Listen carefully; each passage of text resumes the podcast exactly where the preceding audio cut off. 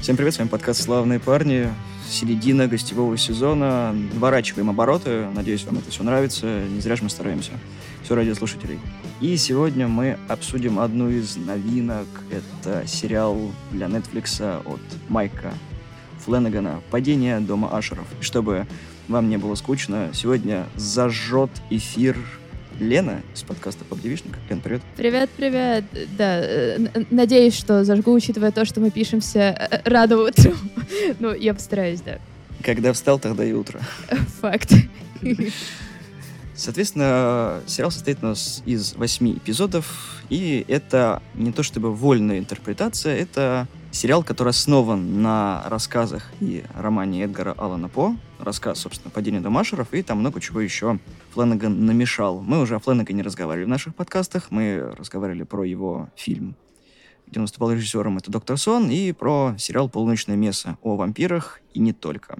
У Фленнегана есть одна большая удивительная и узнаваемая черта. Фленнеган умудряется а, философские темы и жизнь переплетать так, что это будет интересно и не грузяще. Обязательно подпишитесь на подкаст Поп Девишник. Да, Поп Девишник, подписывайтесь на нас. Мы рассказываем про культовых девчонок в поп-культуре. Перед тем, как мы начнем обсуждение, у нас будут спойлеры, так что спойлер-алерт. Э, будут спойлеры, да? То есть мы можем спойлерить, если что. Да. Угу. Сегодня попытаемся разобраться в Ашерах, потому что он вышел не так давно, 12 октября 2023 года, и интернет разделился на две категории на шо опять, и м, интересно. Блин, реально? Реально так разделился? Я просто не читала никакую критику Ашеров, потому что я решила, что я буду максимально таком, знаешь, социальном пузыре, который обожает Фланагана за все, что он делает. Я из тех людей, которым понравился Midnight Club, поэтому и Ашеры мне показались типа, вау, вот, вот это я скучала.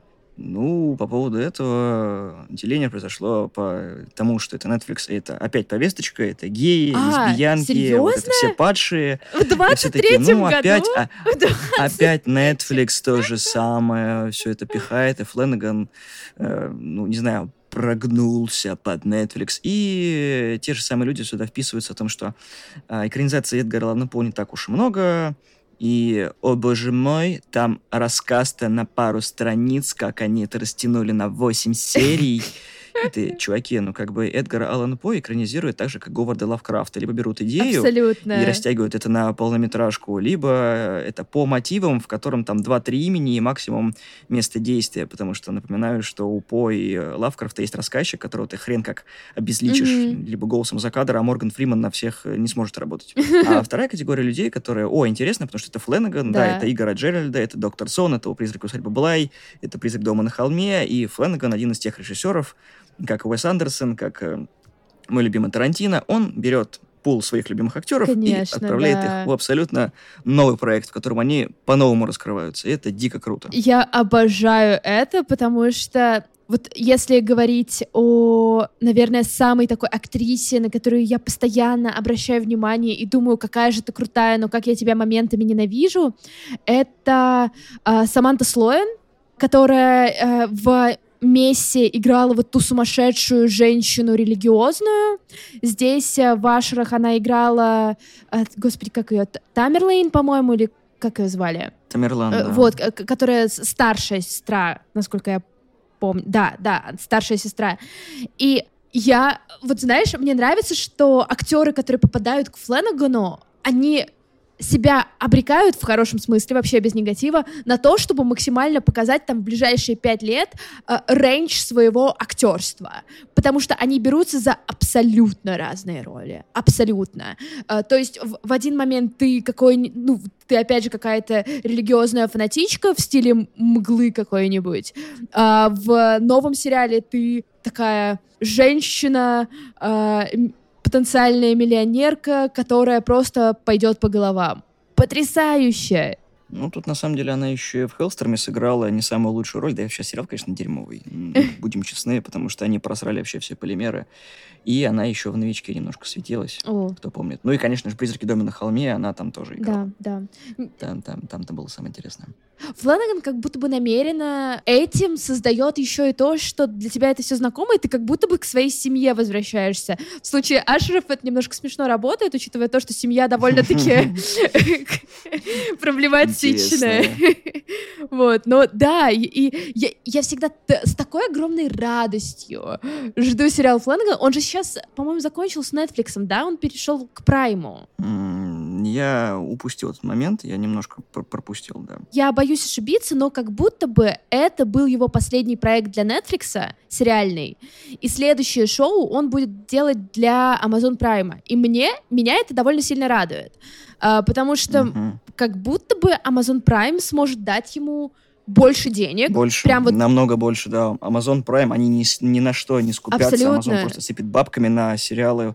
У них вот, э, извини, что перебиваю, у Amazon получаются очень крутые проекты, и вот, наверное, для стилистики Фленнегана они больше подходят, да. чем Netflix, потому что я думаю, что где-то они его поджимают все-таки. Конечно. Ну, я, вот, мне кажется, Фленагану хватит буквально, типа, знаешь, э, отстегнуть какой-нибудь 0,5 0,5% бюджета колеса времени Фленагану, и он такой, типа, жесть, просто я сейчас все устрою. Поэтому я, э, меня это очень очень радует. Опять же, дико жду. Будет классно, если все мои любимые э, штуки окажутся именно на Amazon Prime. Но сейчас это будет э, Фленаган и Ричер. Вот, все. Это две моих сферы интереса. Я жду второй сезон Ричера. Мне дико, я дико пропился с Ричера. Я читаю книги. Э, вы Ричарда, тоже, да. Я очень люблю Ричера. Да. Я жду второй сезон. На какой-то части книги?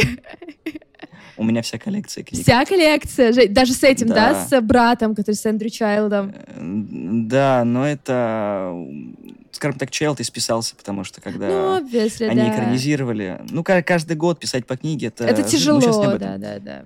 Да я очень сильно орнул с того факта, когда говоришь 0,5, я так вспомнил Евартур, когда четвертак. Да, да. Я увольняюсь и открою собственный отель. Слушай, э, с этого, как его, э, учитывая бюджет колеса времени, там будет очень много денег. Очень большой четвертак. Да, очень большой четвертак. У падения дома Ашеров был небольшой скандал. Там сменили э, главного исполнителя главной роли. Брюс Гринвуд заменил у нас Фрэнка Ланжела, потому что Ланжела был обвинен в домогательствах, и его отстранили от проекта, уволив. Ого, я не Поэтому знала. Фредерика Ашера играл, соответственно, э, Гринвуд. Гринвуд охренительно справился, я вот ничего да. плохого не могу сказать. Гринвуд максимально вписывается в образ вот этого чувака, который у меня есть вообще все. Я могу да. делать вообще все, что хочу, и мне за это ничего не будет. Просто совсем-совсем. Ну и я бы еще хотел выделить Марка Хэмилла, Абсолютно. который вот, второстепенная роль. Легенда. Хэмилл вот так, такой дед, который я решаю, решала. Люк Скайуокер решала такой, типа, дайте мне немножко времени, я все сделаю. Я смотрю, он максимально вот в... Я забыл, как его называли а, в сериале, у него прозвище же было. А, а Риппер. Угу. Его звали Жнец, да. Артур Пим, да, ну, как бы, человек, который мог выйти против шести адвокатов один и такой, просто сидит, разговаривает кроссворд, такой, протестую, принято. Да-да-да. Но максимально крутой адвокат, который, знаешь, мне напоминает металлопокалипсис, когда у них есть этот адвокат-продюсер, который я все, я, я все порешаю, ребят, все, все да, и ты и наблюдаешь за ним, и, ну, я в целом могу признаться, что Марка Хэмилла я мало где видела. Ну, то есть я, я смотрела с ним «Звездные войны», все. Э, где он еще играл, я честно не подозреваю. Но увидев его в этом сериале, я такая, чел, как ты хорош, господи, как ты хорош.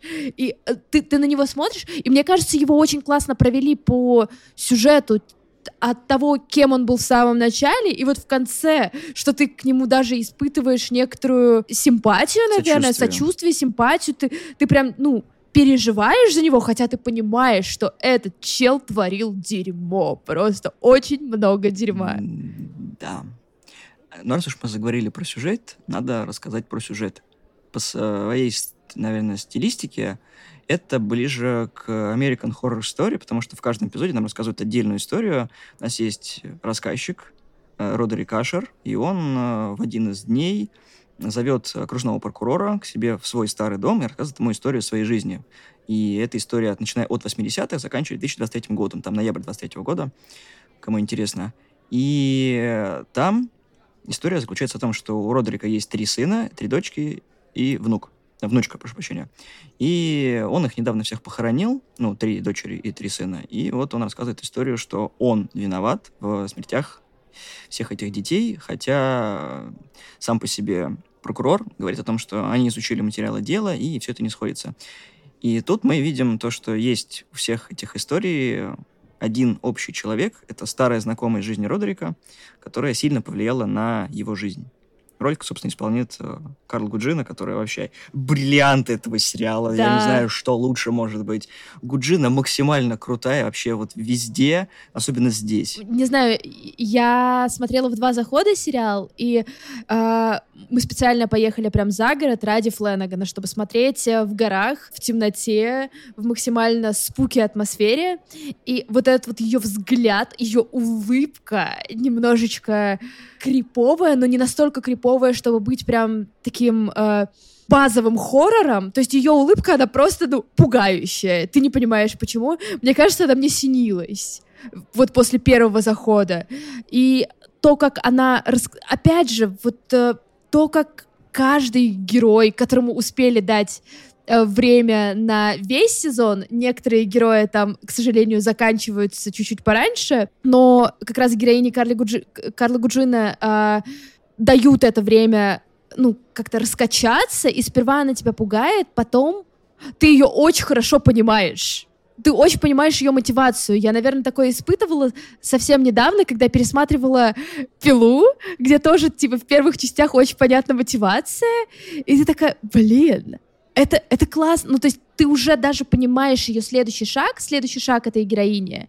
И ты в целом не то чтобы ну, как-то сопротивляешься этому шагу, ты не боишься уже. Это интересный вариант того, как можно делать хоррор. Я за это люблю Фленагана, за то, как он немножечко меняет работу хоррора. Угу.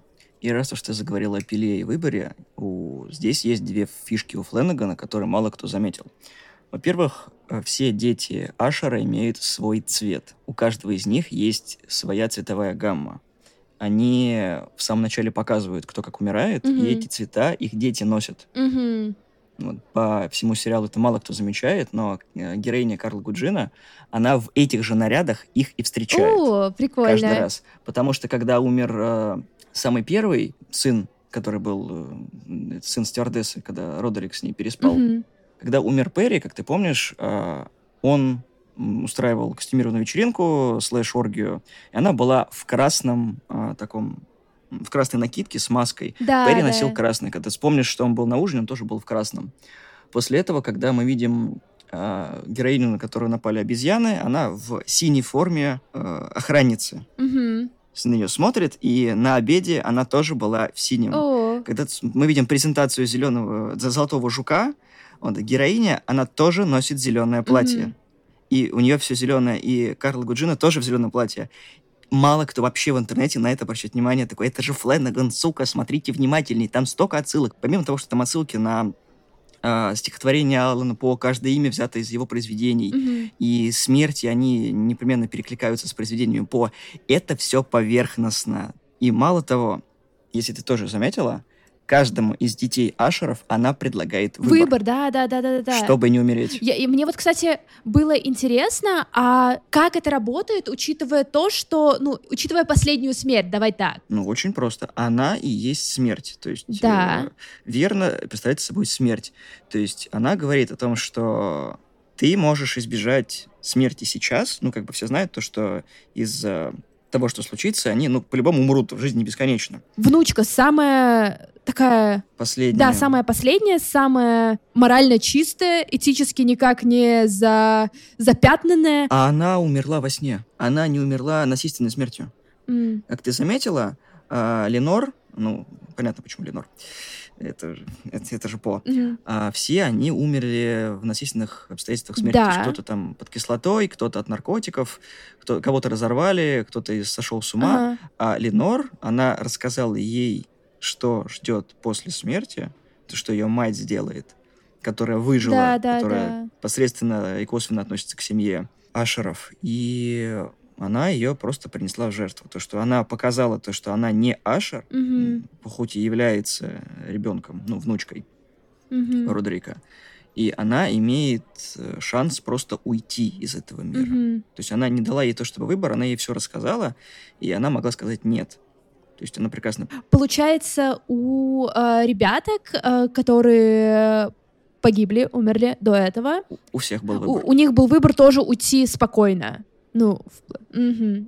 Ну, то есть, когда умерла Тамерлан, ей просто сказали, успокойся. То есть она из-за того, что была презентация, она разнервничалась, mm-hmm. и ей просто сказали то, что успокойся. То есть возьми себя в руки, презентация прошла успешно. Это омолодительный комплект. Ну, нормально, да, там была sex tape, ну, с кем не бывает. Как mm-hmm. бы пошумели, тем более они могли все это замять. Очень просто. Я, насколько понимаю, это была закрытая презентация, ничего такого mm-hmm. не было. Если бы она воспользовалась э, тем, скажем так, могуществом и давлением ашеров, mm-hmm. все бы это спокойно замяли, как они делали это раньше.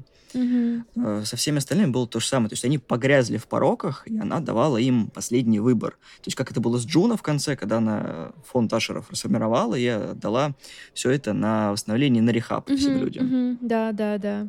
Ну, кстати, Джуна тоже классная. Это же девчонка из э, актрисы из Midnight Club.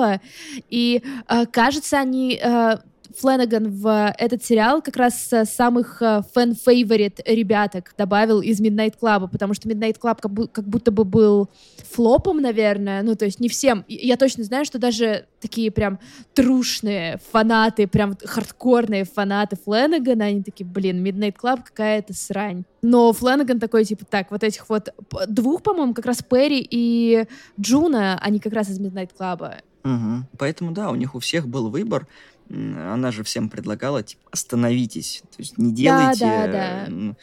того, что вы делаете сейчас, у вас будет шанс просто уйти. Но ее все проигнорировали, поэтому там и маятник, и выпрыгивание из окна, в общем, страшные смерти были.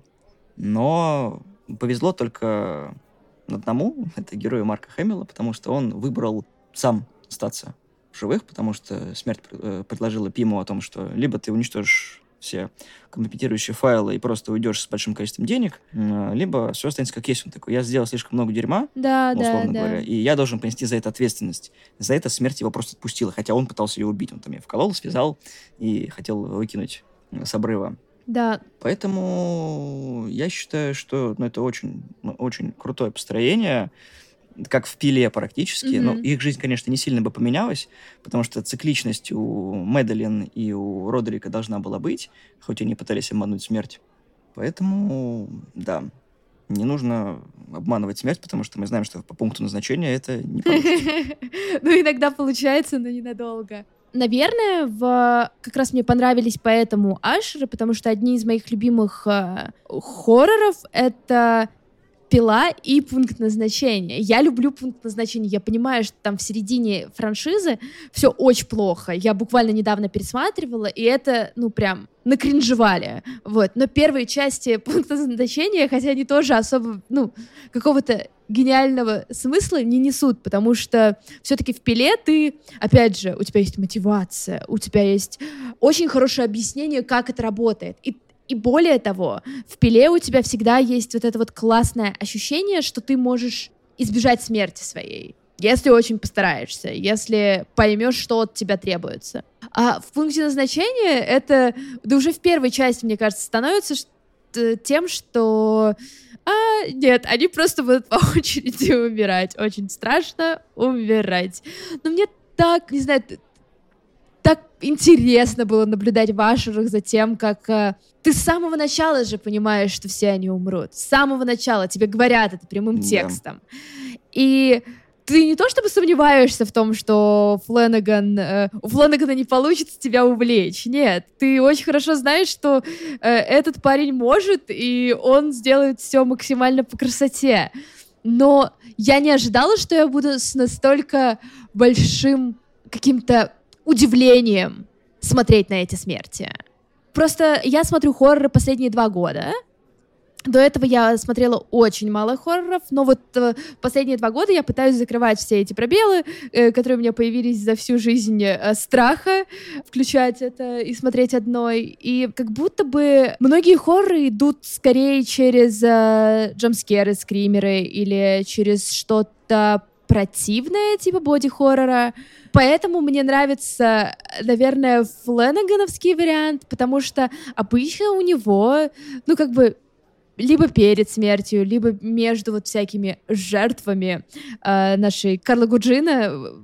Я буду ее называть так, а не верно, потому что мне нравится рассматривать Карла Гуджина — это смерть. И Фленаган всегда умещает какие-то скорее экзистенциальные штуки, экзистенциальный ужас между вот тем промежутком, когда человек понимает, что он скоро умрет, и он умирает. И мне это ну, за этим довольно интересно наблюдать. Потому что, ну, в случае там первого эпизода Ашеров, это же буквально вот Помнишь тот момент, когда включается э, вот это вот токсичные вещества, которые сейчас на всех э, uh-huh. э, распространятся, и вот этот вот момент замедленный, когда камера падает на Перри, я такая, жесть, вот, вот это это меня пугает. Это пугает не так, что ты подпрыгиваешь, а именно, что внутри становится нехорошо. В том-то и фишка Флэнагана, о том, что здесь очень умный хоррор, который тебя пугает нагнетанием. Это не произошло с самого начала. Мы к этому шли прям аккуратненько, шли. Он намекал, что вот что-то вот с разбрызгивателями не так. И ты такой, да что с тобой, сука, не так? Я вообще ждал, что там все это вниз упадет, там, не да, знаю, да, включится да. электричество, всех их э, сожжет э, к чертовой матери. Но здесь очень просто, и э, объяснение потом Родрика такой, ну да, у нас там ржавчина пошла, но если бы он просто читал, этого можно было избежать. Он абсолютно спокойно рассказывает, хотя вот пять минут назад ты просто видел, как э, чьи-то кишки расплавились, да. и там кто-то даже выжил просто. Это вот, ну, по-настоящему страшно, потому что с каждой серии ну, фишка Фланагана в том, то, что каждая серия, она заканчивается, начинается сразу новая, и ты не теряешь нить повествования. То есть там настолько все плавно переходит. Я, кстати, даже не понял, насколько это сделано хорошо, потому что серии по часу идут, ну, для тех, кто не знает или не смотрел. И мне кажется, это слишком большой хронометраж для Фланагана, поэтому он что-то растягивал и из начала какой-то серии закидывал в конец предыдущей, чтобы, может быть, интереснее было. Опять же, на мой взгляд, потому что если взять ту же самую Мессу, там было более плавно, вот это переходы из одного эпизода в другой. Здесь как-то, mm-hmm. ну, из-за того, что история закручивает гайки каждый раз на рассказах Родрика, там, что, ну да, ну умер, да, и вот в этой галлюцинации постоянно, когда он видит всех членов своей семьи, о которых он рассказывает, это такой, чувак, это Баркером запахло, книгой крови, когда пока я не расскажу, я не помру. Ну да, да, да, ну, блин, э, мне, мне это зашло, кстати. Мне зашло, мне зашел темп, плюс э, мне знаешь, что нравилось? Я это странный плюс сериала. Я, я редко когда такое отмечаю, но мне очень нравилось, как э, в целом все заканчивалось, ну как бы не таким уж и большим клиффхенгером, если честно. Ну в в рамках э, того, как Фленнеган обычно умеет но при и, даже на самом деле заканчивалось довольно-таки, ну, некоторые эпизоды заканчивались довольно ну, спокойно как-то, и тут у тебя вот это вот э, господи, как, как это назвать? Title, ну, наз, название сериала в конце вот дробью такой, ашеры.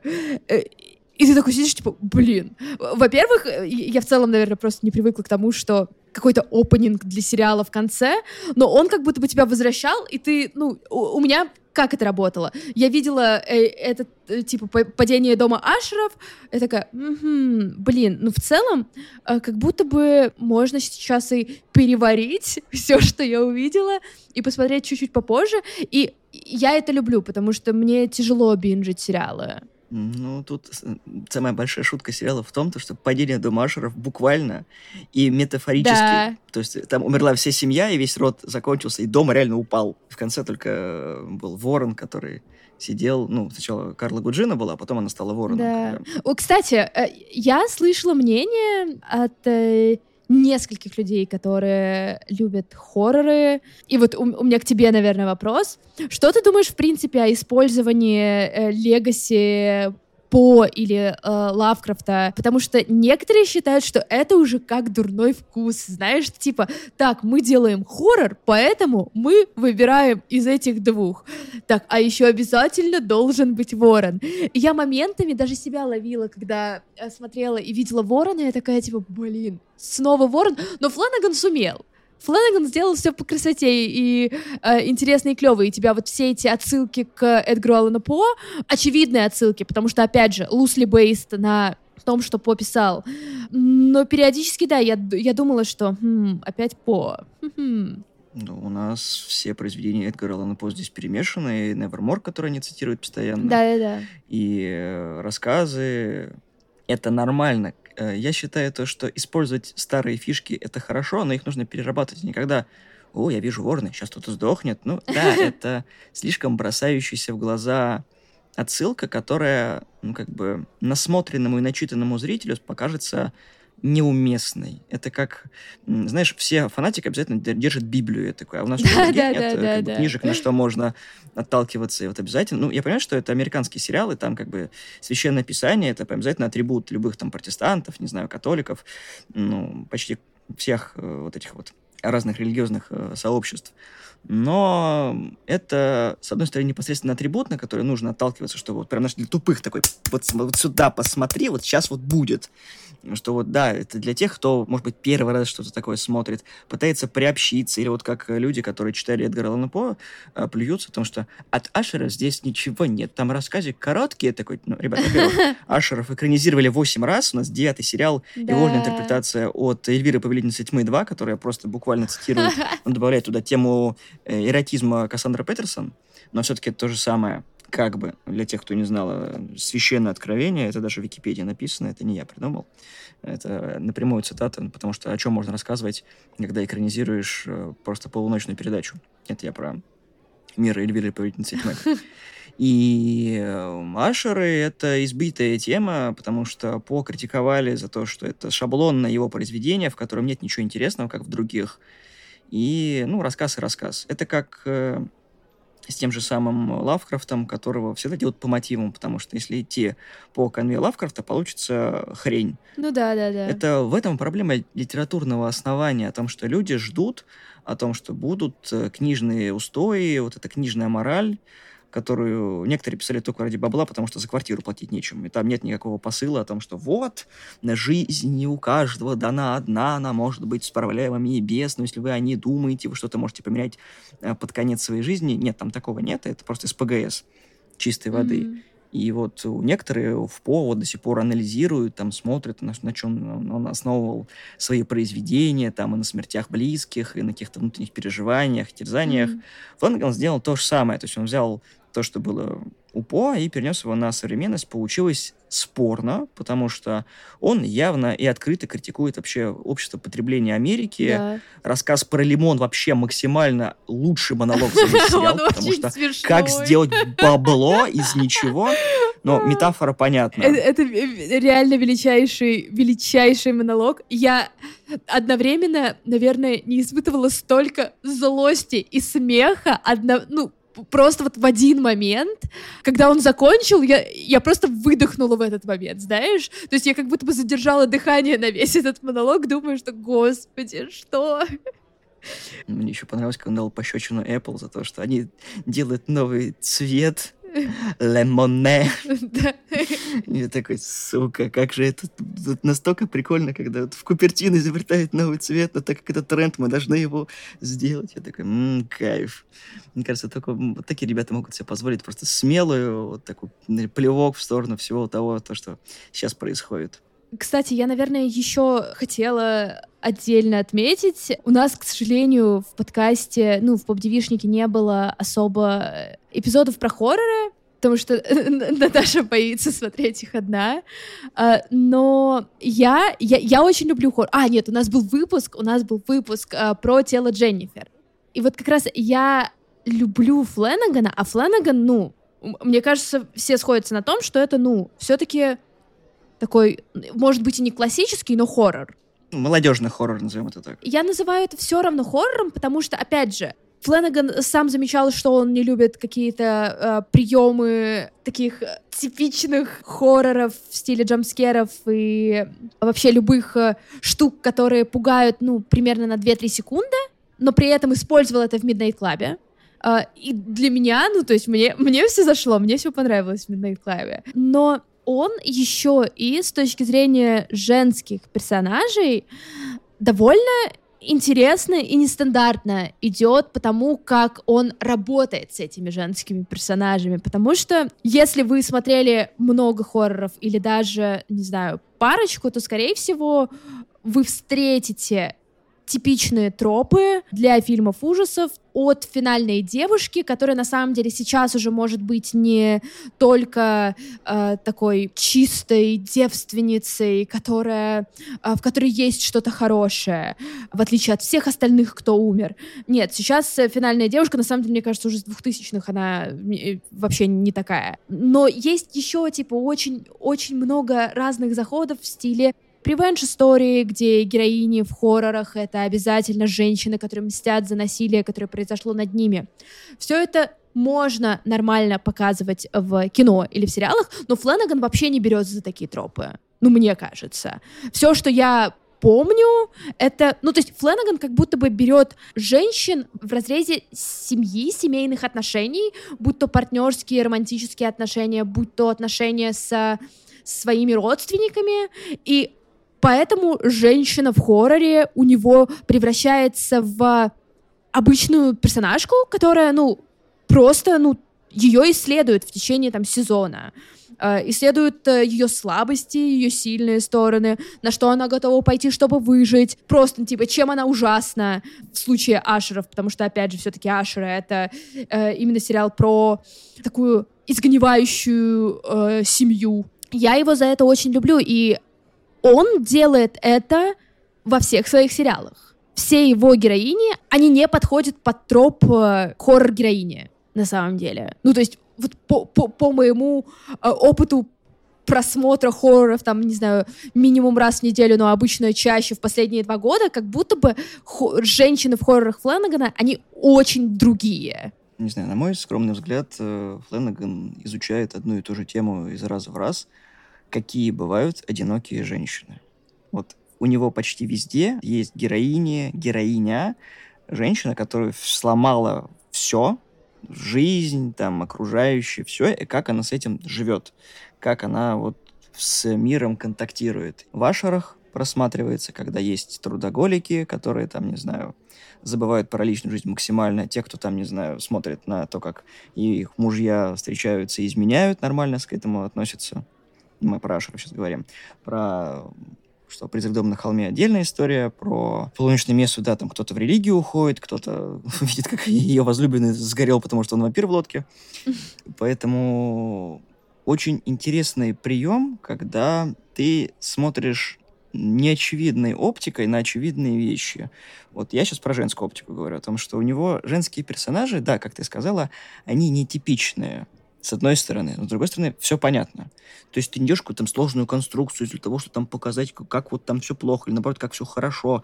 Чтобы зритель сидел такой думал, что ты, ты вообще мне втираешь какую-то дичь, мужик, ничего не понятно. А тут просто вот зеркально прозрачно все, и каждый в героях, э, в мужских или в женских, видит так или иначе себя бывали у всех такие случаи, когда в диалогах или в монологах Фленнегана у кого-то внутри что-то щелкало. Да, да, конечно. Вот ну... Всегда есть такое. И вот, на мой взгляд, режиссер тем и хорош, что он тебя вот этим и цепляет. То есть ты смотришь хоррор, там, кровь, кишки, вот это все, ужас, э, саспенс. Нет, не только. Это верхушка торта.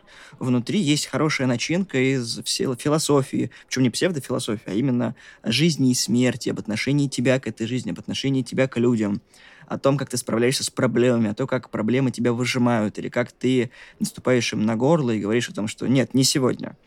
Подумай, я подумаю об этом завтра, как лучшая цитата «Унесенных ветром». С любой проблемой можно справиться, когда ты будешь говорить ей «я подумаю о тебе завтра», потому что завтра не наступит никогда.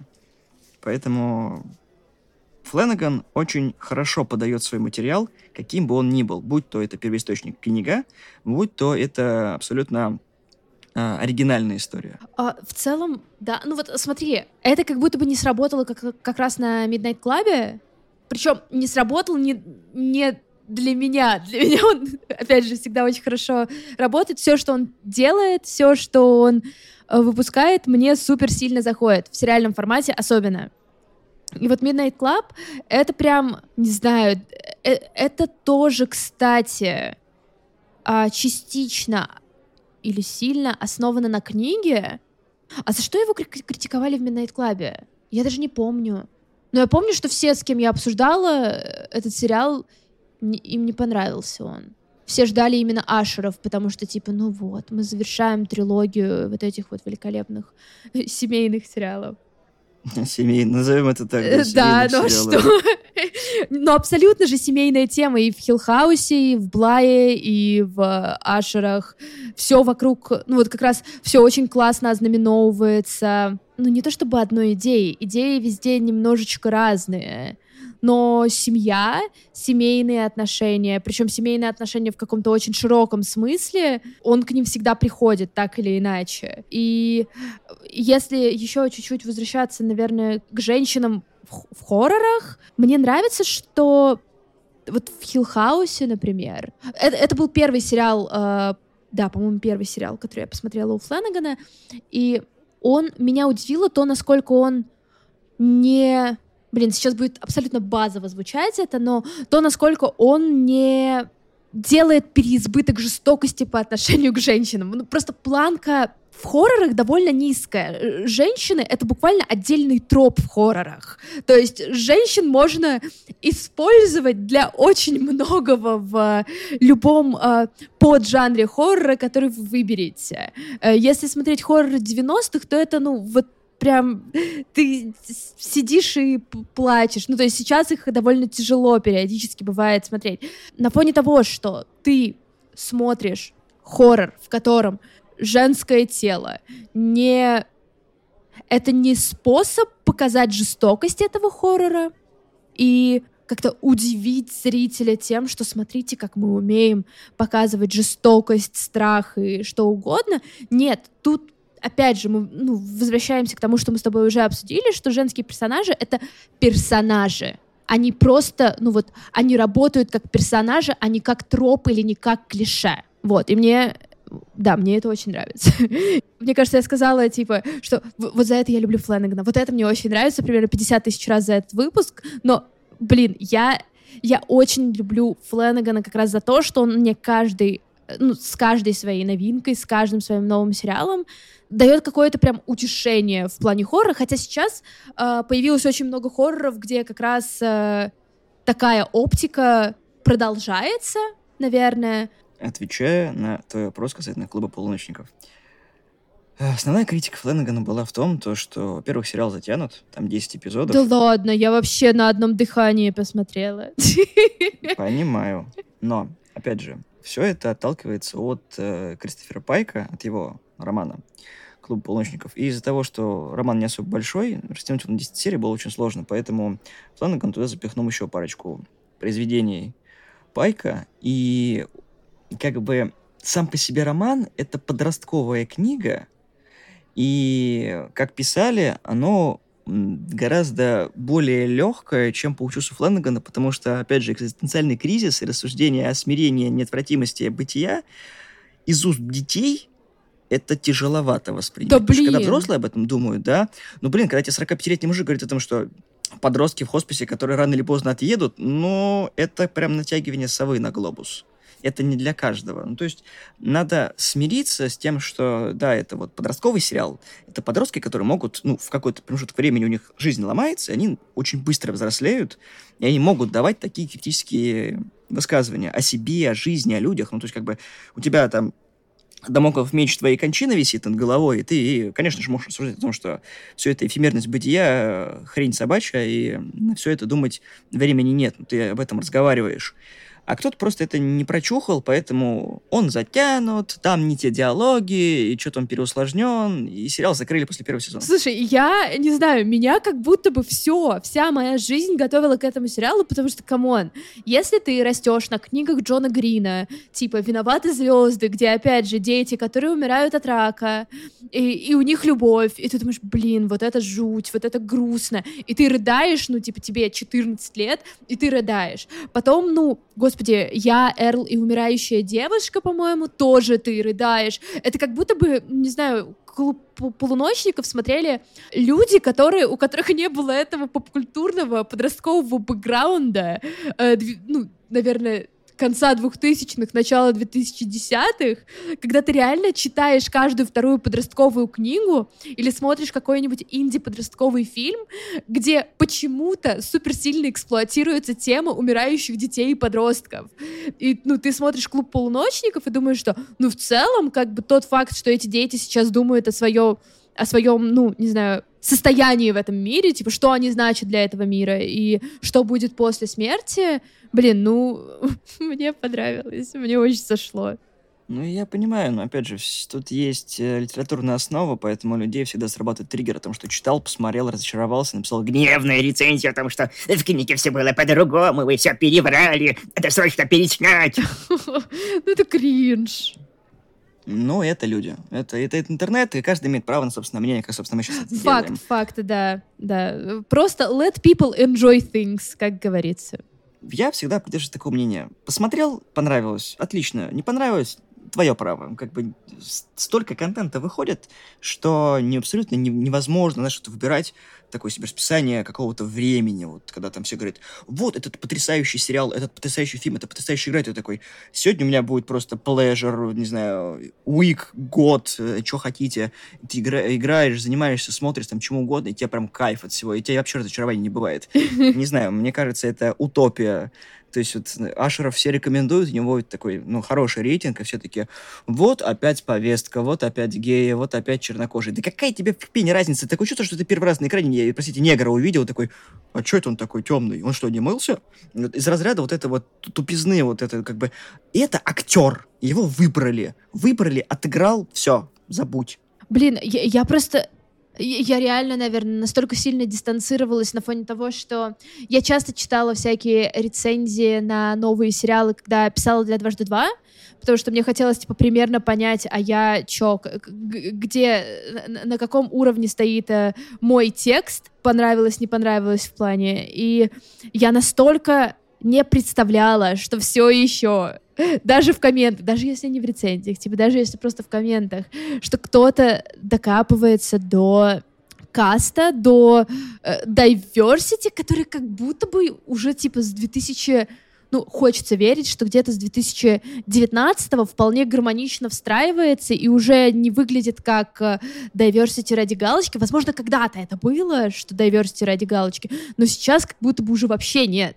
Сейчас это уже просто, ну, как бы часть сюжета. Опять же, если мы берем Перри в э, этом, как его, э, Вашерах, э, там нету вот этого тропа про coming out story, чего-то такого, он просто живет. У него, ну, как бы есть характер, и у него вот это ну, как бы, есть часть его идентичности.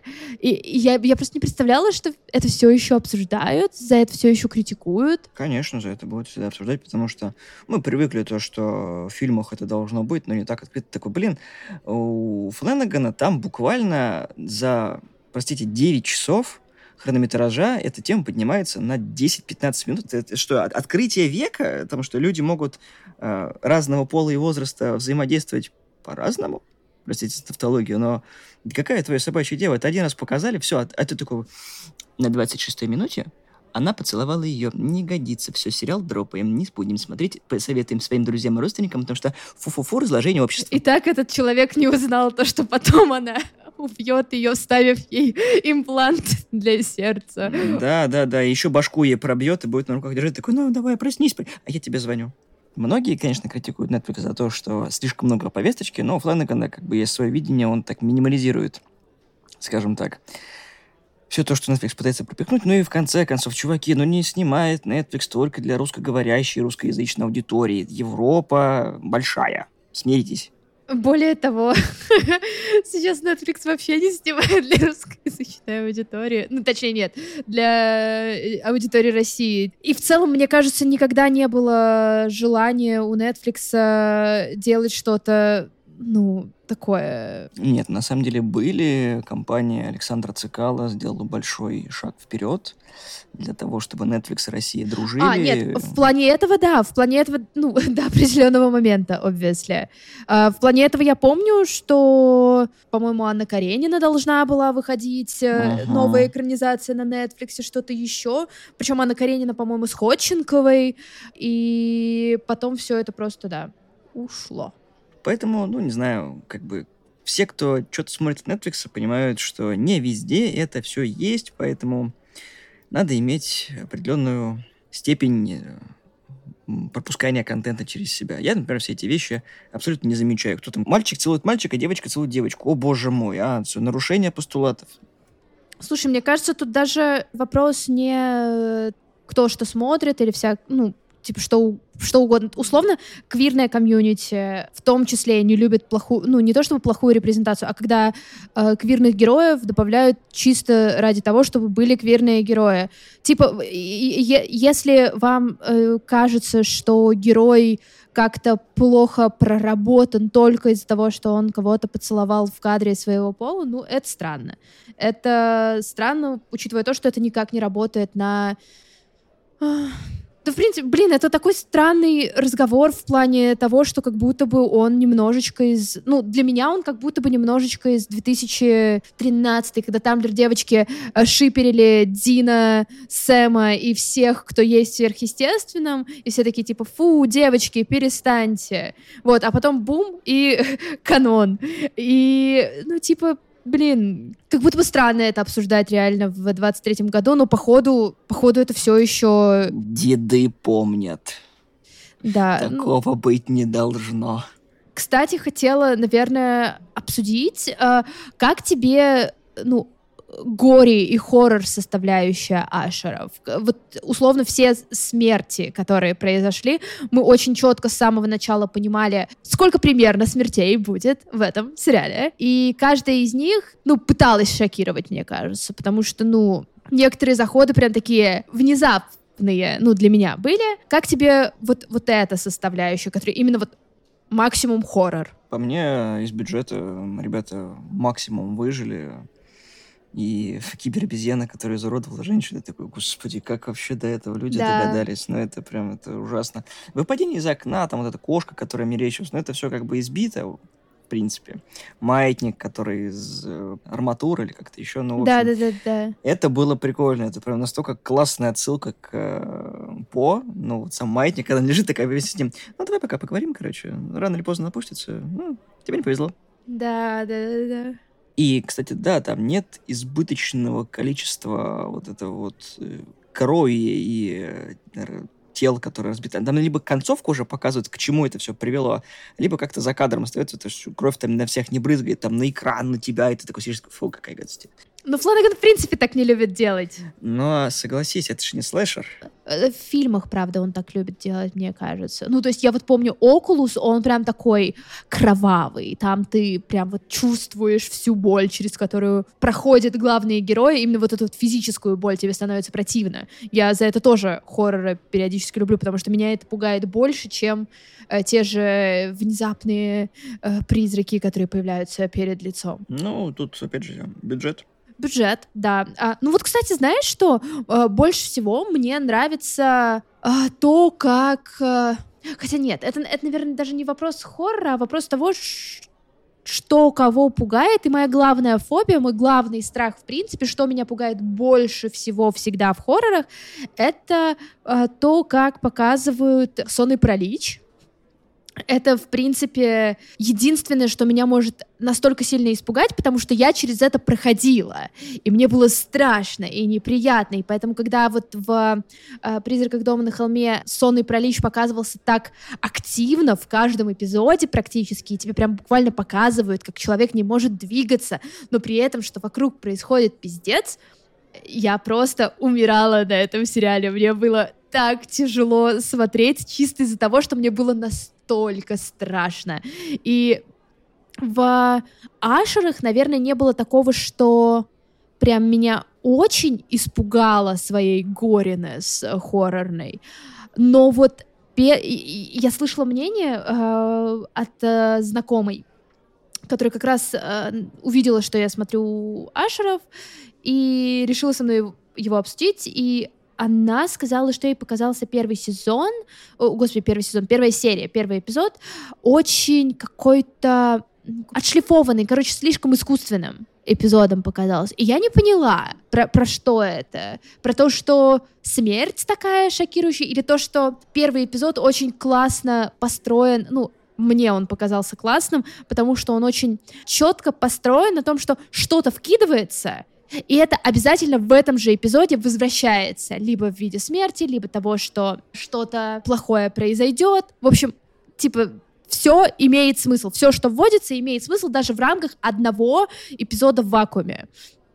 Вот, но мне не показалось это искусственным или каким-то отшлифованным. Это просто классно сделанный эпизод э, как такой добротный пилот сериала, но сериал мини-сериал. Ну, на самом деле, скорее всего, так и есть, что готовили пилот для того, чтобы ознакомить, э, не знаю, руководство с тем, что получилось, если не одобрили, то вполне себе пошло. Но мне кажется, что Флэнаган сократил хронометраж, потому что кое-где видно, что недосказанности есть. Мне кажется, что все-таки там было чуть больше серий, потому что 8 и так сказали то, что что-то как-то многовато. Я такой, ну, ребята, количество трупов посчитайте, как бы 8 эпизодов это логично. Ну, хотя да, в да, некоторых да, эпизодах да. там есть два трупа за один, и я такой, ну, можно было бы и 6 сделать кое-где. Но мне очень сильно нравилась вот эта вот отсылка на шута, mm-hmm. который я до последнего знал, что вот что это будет тут, сука, кто это?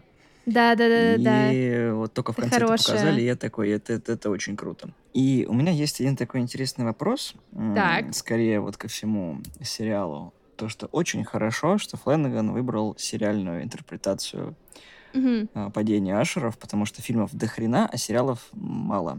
Ну, вот, в принципе, с похожей тематикой, потому что по Эдгару Аллану По сериалов, ну, вообще кот наплакал. Все mm-hmm. идут, там, экранизация одного-двух рассказов.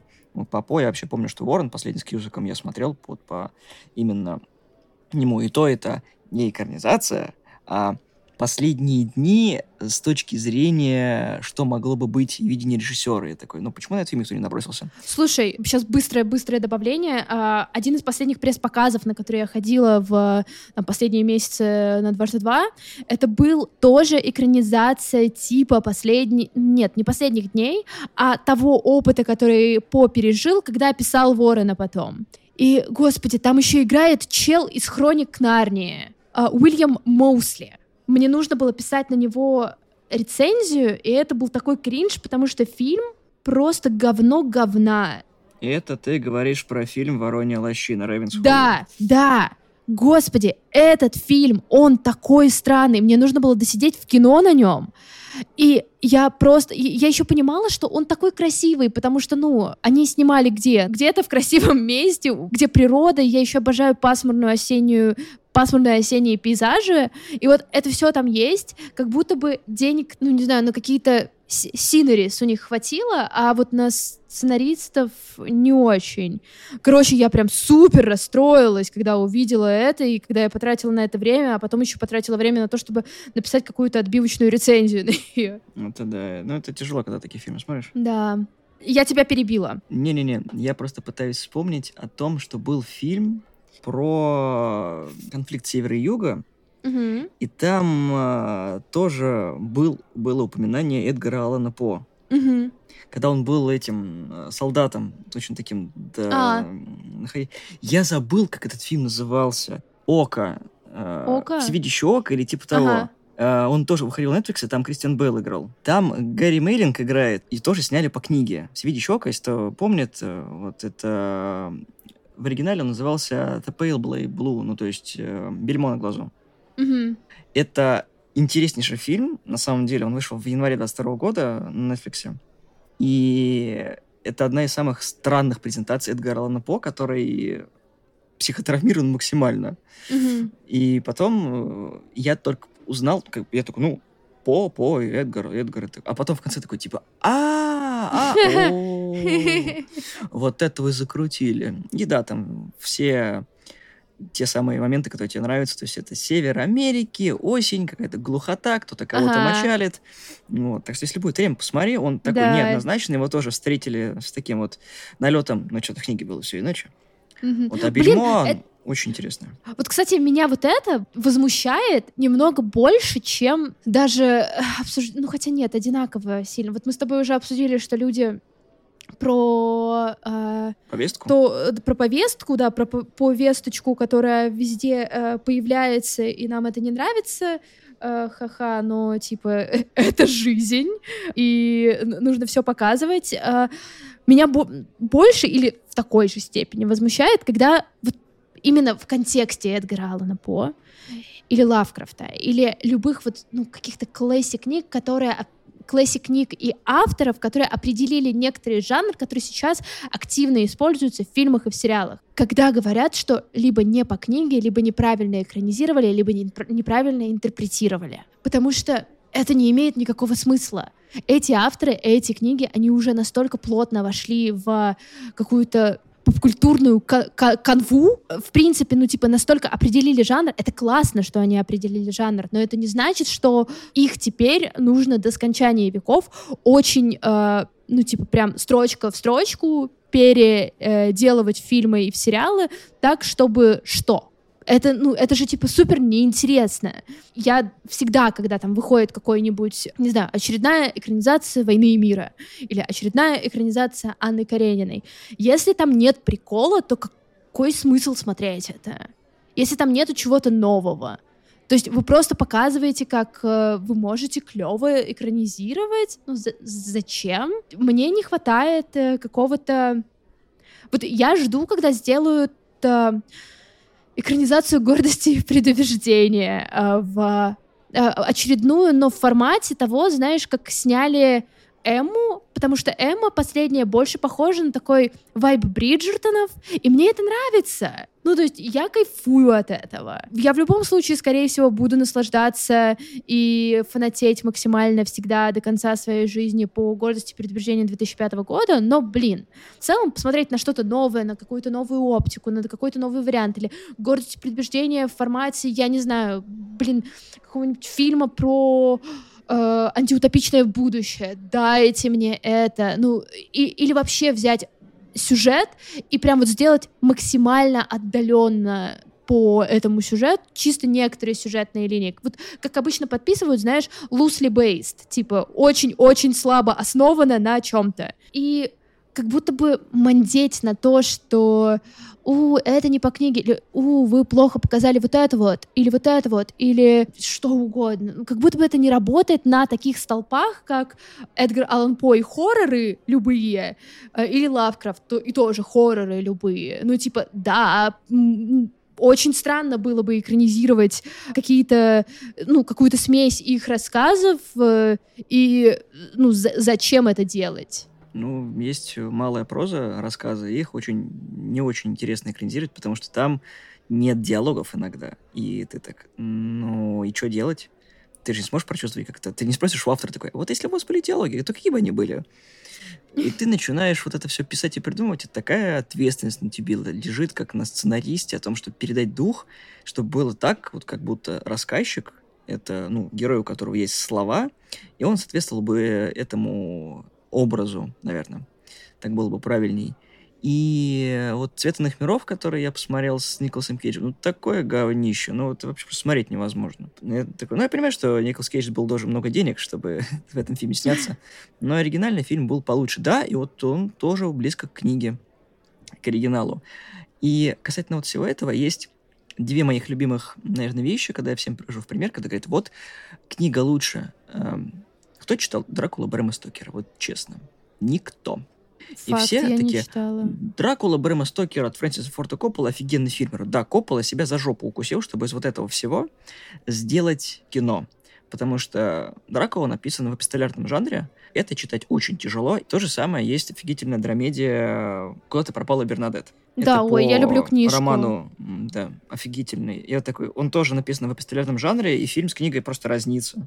Угу. Но однако никто не говорит, книга была лучше, все-таки типа, отличный фильм, отличная книга, и автор хорошо перенес, я имею в виду не автор, а режиссер отлично перенес э, творение Марии Сэмпл на экран.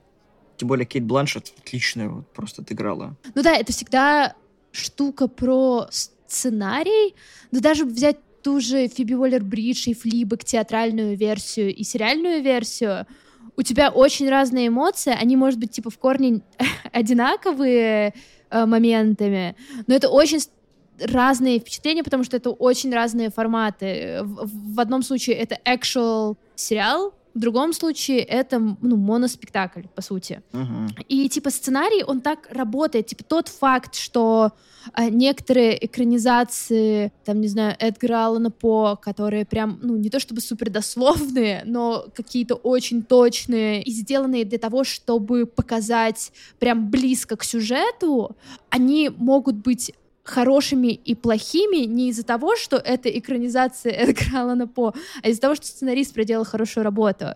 И тут у меня к Фленагану ноль вопросов, потому что взять материал и сделать из него что-то а, близкое нам сейчас. Ну, то есть, во-первых, Фленаган максимально хорошо попал в сердечко, мне кажется, тех людей, которые супер страдают сейчас без наследников. Потому что смотреть на богатеньких ребят и как они страдают и пытаются выйти из того, из чего они выйти уже не могут, э, довольно-таки интересно и приятно. Особенно если ты, ну, реально последние годы потратил на то, чтобы смотреть «Наследников» и наслаждаться там, диалогами э, в «Наследниках». И то же самое Флэнаган. Флэн... Флэнаган отлично пишет диалоги. Они периодически невероятно смешные, э, иногда очень трагичные, а, а еще периодически приправляются какими-то монологами именно. Монологи Флэнагана — это, ну, то, наверное, за что мы э, его особенно любим, потому что именно в монологах Флэнагана спрятан весь экзистенциальный ужас, перед которым стоит современный человек блин, он, он сделал классно, он заставил героев э, столкнуться с тем, с чем сталкивались герои Эдгара Алана По, но при этом сделать это in a fun way, в, в новом варианте. Э, и мне это нравится. Я хотел привести пример очередного срача, когда выходила «Обитель проклятых», которая тоже по рассказу Эдгара Алана По. Mm-hmm. Люди разделились на две категории. Почему вышло так и почему вышло не по рассказу. И по мне, «Обитель проклятых» охренительный фильм до сих пор. Uh-huh. Там суперкаст, и Кейт Бекинсейл, и Кингсли, и Майкл Кейн, Брайан uh-huh. Глисон тот же. Никто не скажет то, что это было скучно. Никто mm-hmm. не скажет. Потому что есть некоторые рассказы, которые упо не жуткие, а просто имеют какую-то идею. И mm-hmm. нельзя от всего обсираться. Если это готический роман, не ждите, что там будет что-то страшное. Не привыкайте к тому, что ужастики и триллеры — это всегда кровь, мясо и расчлененка. Иногда, как говорил Альфред Хичкок, нужно брать саспенсом. У Фланагана саспенса хоть отбавляй. И какую работу бы он ни берется, у него есть свои характерные фишки, и он их везде применяет. И вот касательно Ашеров, мне понравилось все, кроме того, что я иногда могу согласиться, что какая-то серия была чуть-чуть затянутой предыдущей. Ну, иногда. Mm. Ну, такое mm-hmm. может быть, потому что они не прям ровно э, минута в минуту идут. И там истории, которые должны быть рассказаны именно с точки зрения повествования Родерика, и никак иначе. То есть там каждый новый призрак, он должен подводить к себе. Там нет mm-hmm. такого, что вот mm-hmm. вы ждете, что в этой серии прям один человек умрет, и все. И вот ты всю серию такой, как же он подохнет? А, а, вот хрен ты угадаешь. Вот каждую серию это какой-то прям сюрприз. Да, но Флэнаган плавно к этому подводит, и каждый видит свое. Вот я тебе в самом начале рассказывал те моменты, которые я заметил, и никто из рецензентов и вонючек, которые говорили, что Эдгар Аллан По так бы не сделал. Блин. Сука, у вас, у вас рассказ, в котором три человека всего, три, три, сука, человека всего, и то одна из них почти не говорит. Я думаю, что «Падение дома Ашеров» не читал вообще никто из тех, кто э, говорит о том, что вот там э, сериал получился неудачным, и такой, вы серьезно? Вы орете на первоисточник, который на 6 страниц? Ну, кайф, давайте, удачи, пацаны. В целом, наверное, мне нравится в последние годы, что как раз появляются, ну, кто-то называет их психологическими хоррорами, наверное. Ну, то есть, условно, хорроры, которые иногда больше уходят даже в триллер. Это не про Фленагана, на самом деле. Хотя иногда... Нет, нет, нет, это не про Фленагана. Но мне как раз нравится то, что сейчас э, хорроры, они очень разные. Это, это уже выходит вообще далеко за боди-хоррор, за слэшеры, за какие-то классические поджанры, которые, к которым мы привыкли, что можно найти для себя, ну, что, короче, хоррор э, благодаря во многом Фленагану, и если взять этих ребят, которые снимают хорроры новой волны, типа... Ариастера. Ариастера, э, Джордана Пила, Тая Уэста, да, Тая Уэста, скорее, да, э, что ты условно можешь найти для себя все, что тебе прикольно, все, что тебе классно потреблять. Ну, то есть даже если ты супер арти-фарти чел, который такой, типа, блин, я люблю очень умное и крутое кино, ты можешь смотреть Фланагана, например. Если ты такой, типа, я хочу э, какой-нибудь классический слэшер, у тебя есть довольно много вариантов, на самом деле, хорроров э, студии A24. Они, ну, они реально клевые, мне они нравятся Плюс этот, господи, Гарланд. Гарланда тоже смотреть. Его тоже можно воспринимать как хоррор. Ты как, э, ну, как какой-то любитель жанра хоррор можешь выбирать для себя очень разные штуки. И э, в плане, кстати, какого-то женского взгляда на хорроры, ты в том числе э, можешь сейчас э, намного больше с большей уверенностью включать что-то и точно знать, что там будет классно э, рассказано, например, про женскую дружбу. Типа в каком-нибудь 2009-м э, у меня было только тело Дженнифер, которое я могла пересматривать, пересматривать и пересматривать. На самом деле, когда я впервые посмотрела тело Дженнифер, я не знала, что этот фильм довольно-таки ультимативно всеми ненавидим, ну, критиками ненавидим. Но вот у тебя было тело Дженнифер, где ты см- могла смотреть на вот эту вот женскую дружбу, но в формате хоррора. А сейчас у тебя есть Бадис, Бадис, Бадис, у тебя есть, э, господи, Сиси, великолепный хоррор, который я очень рекомендую, он очень хороший. Есть, ну, реально миллион разных вариантов, и везде девчонки показаны круто. Если ты хочешь супер драматичную историю, опять же, включай Фленагана. Причем женщины тут э, оказываются в разных видах драмы. И в рамках романтических отношений, и в рамках отношений с родственниками, в, в рамках своего личного одиночества. Короче, блин, э, быть фанатом хорроров сейчас очень прикольно. Потому что у тебя есть все. У тебя есть Фленаган, у тебя есть э, клевые слэшеры новые, у тебя есть э, боди-хоррорные штуки, у тебя есть арти-фарти-хорроры, и, блин, кайф. У тебя есть широкополосный интернет. Да, да. Начнем с этого. Сейчас можно смотреть все, что угодно. Раньше приходилось покупать диски и смотреть все, что было в кино. Да. Не стоит об этом тоже забывать. А там прям подборка была жесткая. Потому что по синапсису можно было бы обмануться. Ну, я думаю, что прошлись по всему, чем только могли. Можно уже закругляться. Да. Так что выскажите все, что вы думаете в комментариях по поводу падения Домашеров. Кто вы, книжник, фанат Эдгара Аллана По или фанат Фленнегана? Может быть, вы хейтер всего вместе взятого? Буду забрать помоями. Такое тоже неоднократно бывало. Но мы высказали все, что хотели и думаем. Такие у нас вот точки зрения. А с вами были славные парни и Поп Девишник. Всего доброго, всем пока. И помните, если фильмы вас страшат, не значит, что они страшные. Они могут быть просто тупыми.